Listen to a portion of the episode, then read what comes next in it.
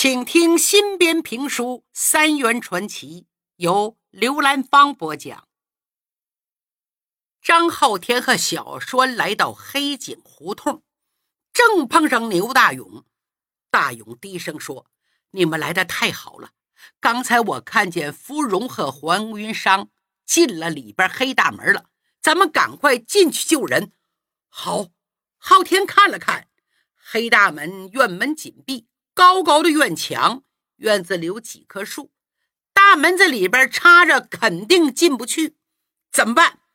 昊天示意大勇，你蹲在地上，让小栓站在肩膀上，把他送到墙头，爬上院子的大树，再从树上爬下去，打开院门，三个人好进去。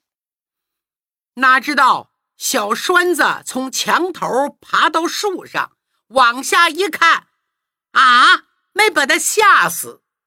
见那林道成像凶神恶煞一样，按照云山的脖子，衣服给撕开了，要出人命。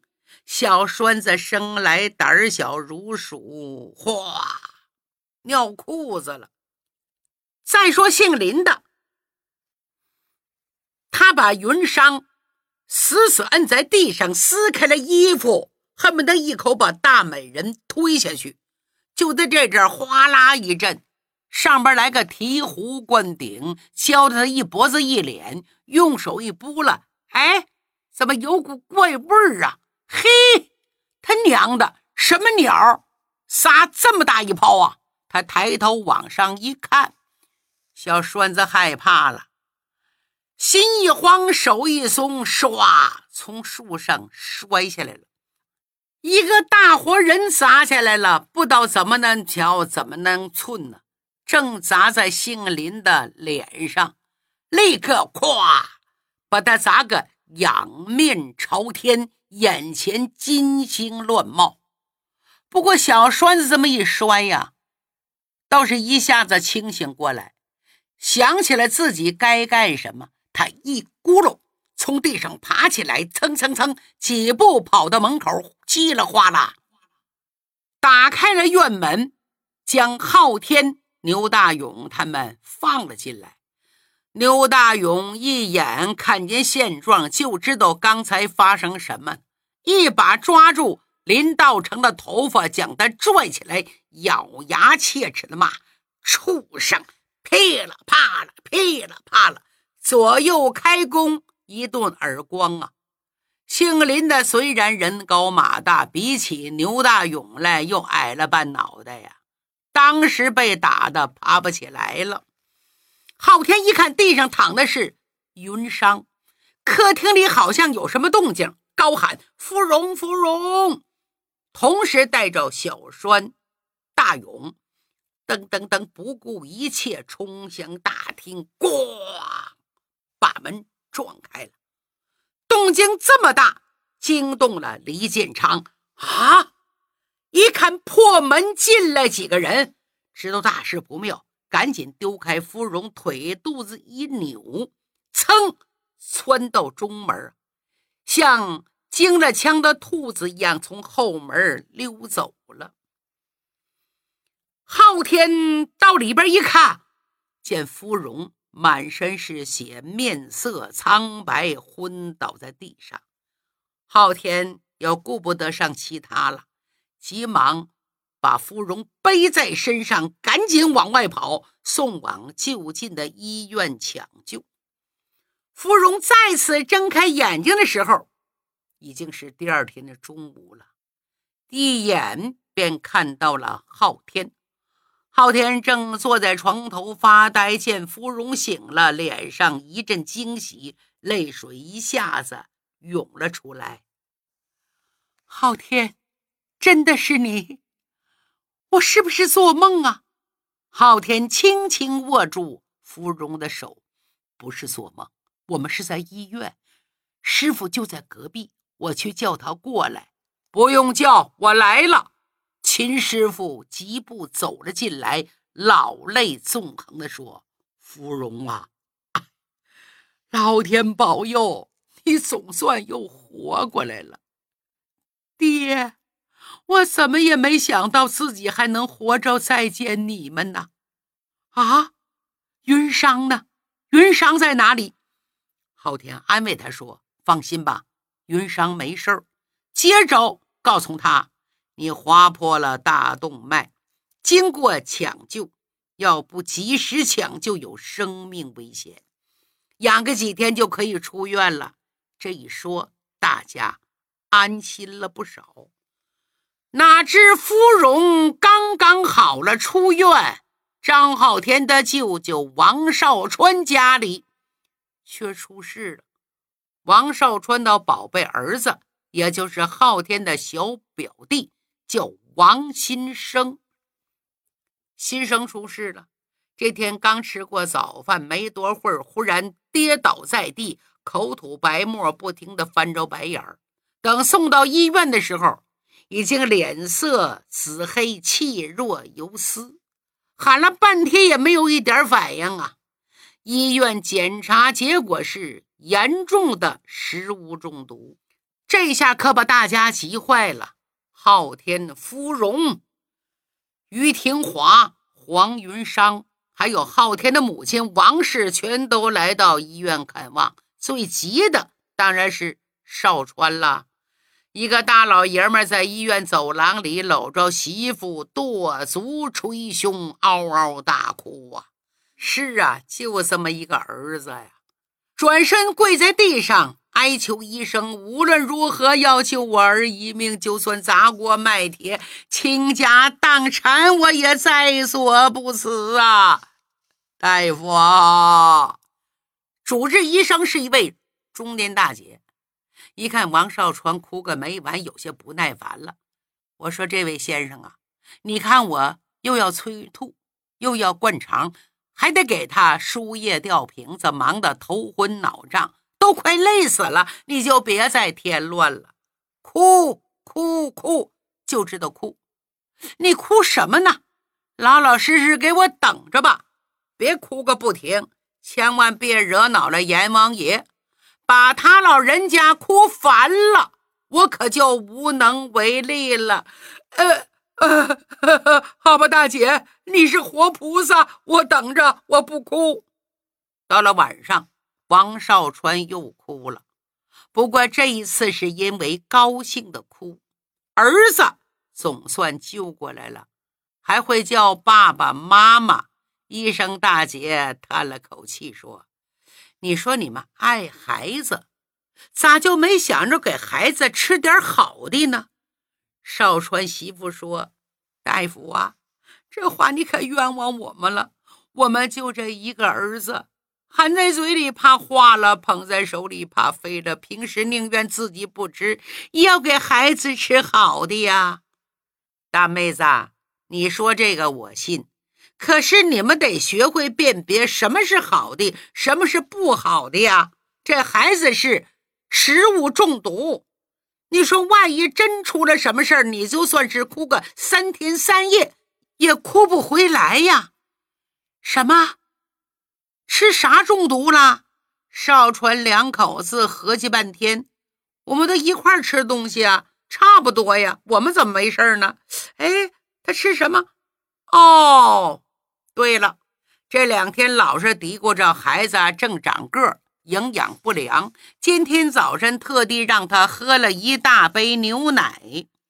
说到这儿，于廷华突然一拍大腿：“这就对了，问题可能出在这杯牛奶上面。不怕你们笑话，我们家就是卖牛奶的，我了解其中的内幕。”有些牛奶商家兑水、兑米汤、兑豆浆，这就算是赚黑钱的笨办法；有的确实无法无天，不知往牛奶里加什么，吃了很容易中毒啊。说到这儿，有一件事提醒我们：事情发生在十九世纪五十年代，美国纽约著名的。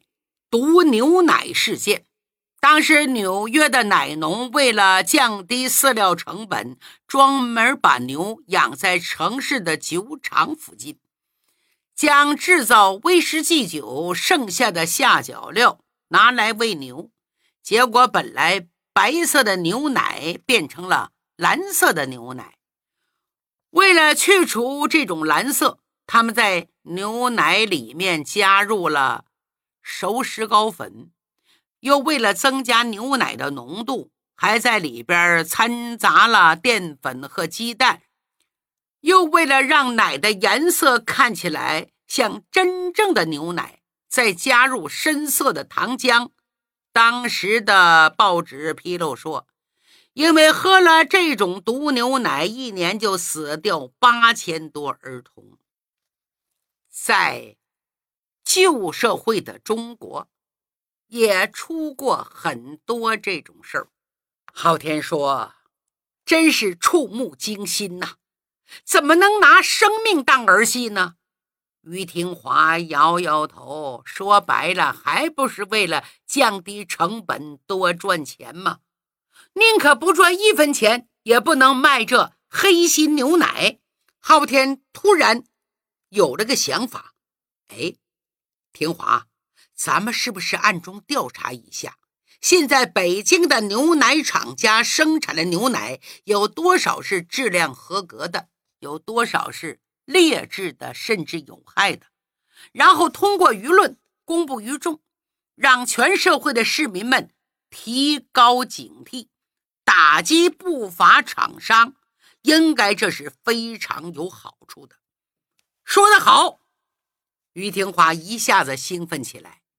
昊天，没想到你现在才半个乳品商人。就为净化业界环境着想了，不错，功在当代，利在民众。我同意，咱们马上就开始调查。于廷华现在挺兴奋，他都没想到这件事儿可给他惹了一身的麻烦呢。清华大学陈诚教授听说以后也连连夸赞，他给昊天、廷华两个提供一些资料。又派两名同学利用清华的实验室做检测分析，昊天和廷华深受鼓舞，劲头更大了。第二天一早就分头行动，仅仅一个早晨，他们转了二十家经营牛奶奶茶的铺子，土洋各半，中国的、外国的都有，各家都买一些，装在小瓶子里，而且分别做了记号。马上送到陈诚教授的实验室进行了化验，成分比例各项指标结果很快就出来了。洋牛奶的合格率要比国产牛奶高得多，国产牛奶几乎没有一家合格的。为了让颜色、香味、口感更好，什么催化剂、稳定剂、增稠剂。营养剂、香料，甚至色素等等，哪一样都能够使牛奶更畅销。中国奶商就添加什么豆浆、米汤、碱面，甚至刷墙用的白灰膏都用上了。这些添加物偶尔少喝一些，对健康成年人可能没什么，但喝多了就非出大事不可，尤其对。老幼体弱者，像少川儿子王先生那个学龄儿童，怎么能不中毒呢？说到这儿，听众朋友，您可记着啊！我说的现在是中华民国时期，可不是现在，因为我讲的是牛奶的中国历史。书归正传，调查这个结果，于廷华连连摇头啊。不可思议！我原来还非常天真，以为会有一两家大牛奶商良心没有泯灭，会给我们国产争一点面子。居然一家没有，广告还说望诸君爱用国货。可是我爱国，国货不爱我呀。两天之后，一家报纸发个号外。整版篇幅登出了一条新闻，黑体大字标题赫然醒目：留洋学生暗查牛奶市场，国产货竟然无一合格。把留洋学生于廷华回国调查北京市场经过和结果，原原本本、详详细细说了一遍。老百姓一下子炸了锅喽！那边正在热火朝天抗议日本的无耻，这边中国人还在坑害中国人。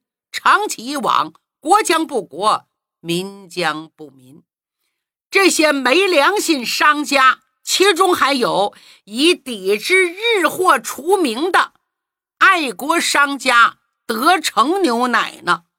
哎呦，北京奶界沸腾了，奶制品商坐不住喽，连夜聚集在一起，共同商量怎么应对形象危机。七言八语，吵吵嚷嚷，折腾一夜，第二天终于有了结果，二十家。本土牛奶商人，在报纸上发表一个联合声明，愤怒抗议某某无良报纸的新闻报道，对国产牛奶大肆造谣中伤，实在是长了洋人的志气，灭了国人的威风。经过查明，该报纸居然是由日本人做后台出资创办的。那么一切就一目了然，真相大白了。我大中华绝对不能容忍这种喜欢造谣重伤的下三滥报纸的存在，等等等等。政府也帮助辟谣，公然发声，说什么一小撮心怀叵测的人想搞乱我们牛奶市场，他们很可能有。境外势力支持，我们必须彻查，一查到底。各地报纸纷纷转载，拥护政府决定。老百姓一下子又炸开了锅。好啊，这是拿我们当猴耍呀！原来这家报纸是日本人的傀儡呀，想置国货于死地，让中国人不喝中国奶，让中国的牛奶业彻底垮台。其心何其多也！太卑鄙，太无耻了！一群不明身份的人跑到那家报纸，稀里哗啦、里里外外砸了个稀巴烂。不用说呀，于廷华自然成了众矢之的。一家报纸记者居然挖出于廷华的家庭背景，说这位美国留学生的老家是。浙江金华就是个开农场、养奶牛、卖牛奶的。他家牛奶兑水、兑米汤、兑碱面，那才是不折不扣的黑心牛奶，在当地早已是家喻户晓、臭名昭著。他在美国留学的花销就是指望这个。他于廷华完全是贼喊捉贼，自打耳光。此时，于廷华百口难辩，欲哭无泪呀，因为人家说的是不折不扣的事实啊，自己的亲娘老子的确就是这么干的，压力还不止这些呢。很快就有报纸通过推测得出结论：这个于廷华很可能在外国就被收买了。是同时为美国和日本服务的双料间谍。那些公司呢，毫发无伤。德成牛奶公司老板庄有德还公然召开什么记者招待会，把外国的记者请来了一大群。他挺着胸脯，大言不惭地说：“我以本公司的信誉。”本人的身家性命担保，中国人不害中国人，我们奶品绝对没有任何掺杂物。昊天也被从哪冒出的记者跟踪，报纸上的文章说，一个小牛官也参与进来，搞什么质量调查，上蹿下跳，无非是想出名。他自家建了个小的不能再小的奶牛场，做梦都想赚大钱，分明是眼红同行，想踩踏知名牛奶公司，博一个出名而已。昊天倒没觉得什么，身正不怕影子斜，还怕什么说三道四？而且报纸上为了不让他出名，连张昊天三个字儿。都不敢写，就提小牛倌但于廷华却受了伤，伤得不轻啊！尤其被扣上了个日美双料间谍的大帽子，压得他头都抬不起来呀！双料间谍，这意味着什么呢？十恶不赦的汉奸、叛徒、国贼，枪毙一百回都够了。中华大地，他还能待下去吗？这块土地和他一样，同样是伤得不轻，百孔千疮。他真没办法了，只好找陈诚教授和马约翰做个商议。面对着时局，陈诚和马约翰建议他暂时远离中国，避开风头，去美国继续完成他的学业。是啊。国内待不了，出去躲一躲吧。这天天低云暗，淅淅沥沥下着细雨。于廷华要走了，大家为他送行。于廷华看看大家说：“只要你们几个好朋友相信我，我就没有失望和难过。自从回国这一段时间，遭受不小冲击。”经受意想不到的事情，不过仔细一想，这些都不重要。重要是我个人能不能做到不受外在因素干扰。面对黑暗，我们必须要让自己更加强大、更加光明，才有唯一出路。说得好，我们相信你。于廷华对昊天说：“你一定要办好奶牛场，让大家能喝上高质量。”牛奶，这是利国利民的大好事。我早看出来了，你心里装着一个很大的牧场，希望再见面的时候，你能给我一个惊喜。听花兄，你放心吧，我不会让你失望的，一定建个大奶场。昊天的愿望能否实现，下回再说。